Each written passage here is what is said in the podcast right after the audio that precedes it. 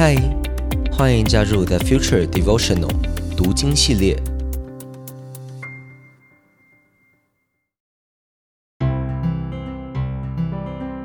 嗨，大家好，我是洪章牧师，很开心跟你一起借着马可福音这卷书，踏上福音的旅程。我所读的经文是当代圣经译本。我今天想跟大家分享是第十章一到九节，我来念经文给大家听。耶稣离开那里，来到犹太地区和约旦河和东岸，人群又聚集到他那里。耶稣像往常一样教导他们。有一些法利赛人想试探耶稣，就来问他：“男人可以休妻吗？”耶稣。反问道：“摩西是怎么吩咐你们的？”他们回答说：“摩西准许人写休书休妻。”耶稣说：“摩西因为你们心硬，才给你们写了这条诫命。太初创造时，上帝造了男人和女人，因此人要离开父母，与妻子结合，二人成为一体。”这样，夫妻不再是两个人，是一体了。因此，上帝配合的人不可分开。阿门。很多时候，人所设定的可不可以，其实都是为着自己的利益或是欲望。说到底，看的还是自己的心。摩西准许男人可以休妻。或说，神颁布这样的律法，初衷绝对不是让男人可以随便做这件事。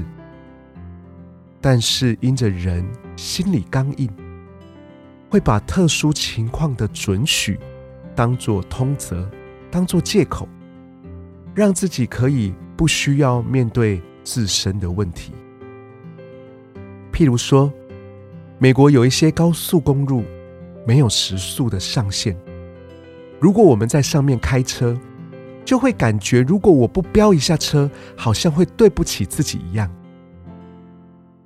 耶稣面对每一个问题，总是期待大家的焦点要回到天父上帝起初的心意，也就是创造的心意。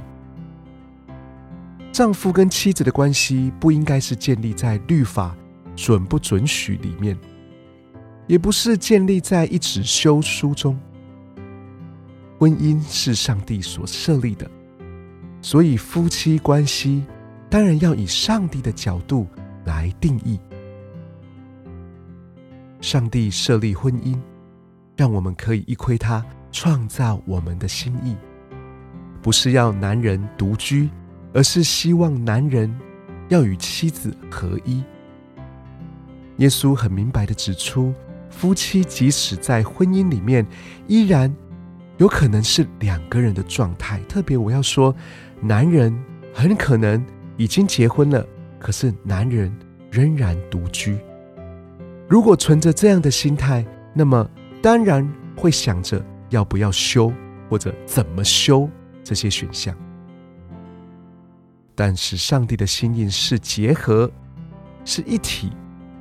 而且，上帝若配合了，别人不可以让其分开，自己当然也不应该这么做。律法上的准许或不准许，并不代表遇到问题这是第一个选项。第一个选项是福音才对啊！我相信福音可以让自己学习勇敢，让自己学习面对自己的软弱，甚至是骄傲。福音可以让夫妻不断的努力走在合一的道路上。我要说，即使真的走上了分离这条路，我们是不是仍然可以相信福音是我们永远的依靠呢？让我们一起为着今天的灵受来祷告。亲爱的主耶稣，谢谢你不仅设立了婚姻。你也尝试让我们知道你起初的心意。我需要满足的不是律法的要求，而是跟你一样对婚姻盟约的重视。因为你就是把我当做婚约中的心腹，即使我的生命、我的状态是那么的不好，是那么的不配，但是你仍然选择爱我，你仍然坚定的迎娶我回到你的家中。主耶稣，求你帮助我们，使我们总是愿意选择合一、饶恕，我们也愿意被你所爱。主啊，我也奉你的名祝福我们所有听见这个 podcast 的朋友的婚姻，或者预备进入婚姻的人。愿神你的祝福充满在我们的婚姻当中，你的恩典和你的能力帮助我们能够度过婚姻当中的每一个困境。我这样子祷告，是奉主耶稣基督的名，阿门。